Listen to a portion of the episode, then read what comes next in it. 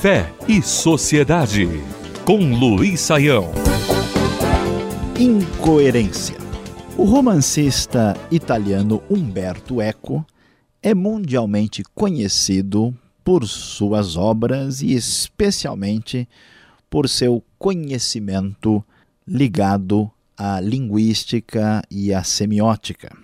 Mas o seu nome se tornou muito mais disseminado quando Umberto Eco escreveu o livro O Nome da Rosa, lançado originalmente em italiano como Il Nome della Rosa.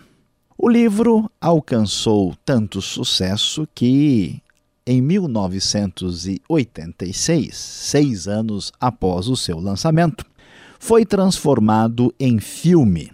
Filme dirigido por Jean-Jacques Annaud, que teve a participação não só da França, como também da Itália e da Alemanha na configuração daquela obra cinematográfica.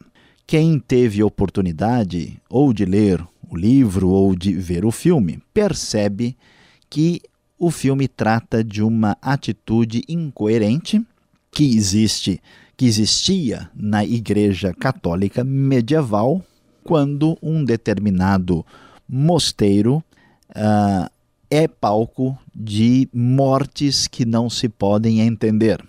Um grupo de monges que se apresenta ali tenta explicar as coisas completamente a partir de uma espécie de superstição ou até mesmo de interpretação religiosa que entende que tudo o que acontece é fruto direto da ação diabólica.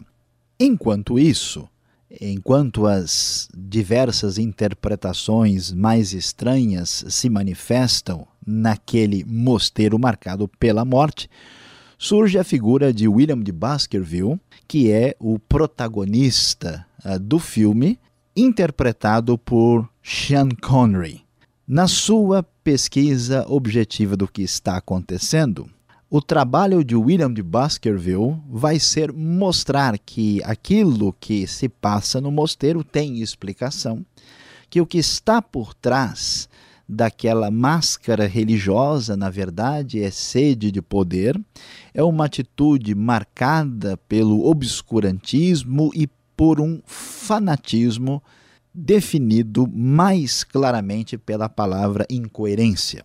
Um dos momentos mais assim assustadores da obra mostra a morte do monge Salvatore, que é um homem simples que se percebe muito fragilizado, muito incapaz de decidir as suas próprias atitudes, Salvatore é condenado à morte e, enquanto está sendo queimado, morre meio que cantando, uh, começa a, a, rir, começa a chorar e um, apresenta um estado de confusão mental assustador.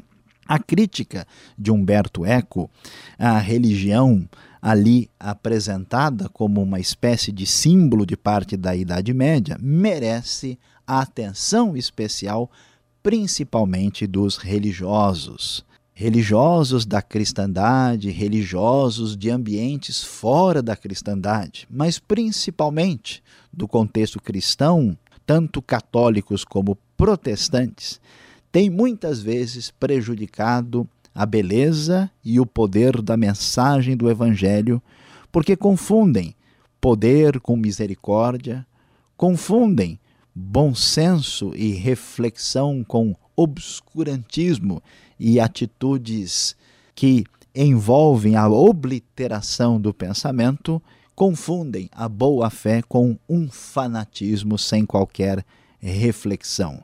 O nome da rosa nos mostra que a fé, que deve acompanhar o Evangelho, precisa fugir constantemente de toda e qualquer tipo de incoerência. Fé e Sociedade. O sagrado em sintonia com o dia a dia. Realização Transmundial.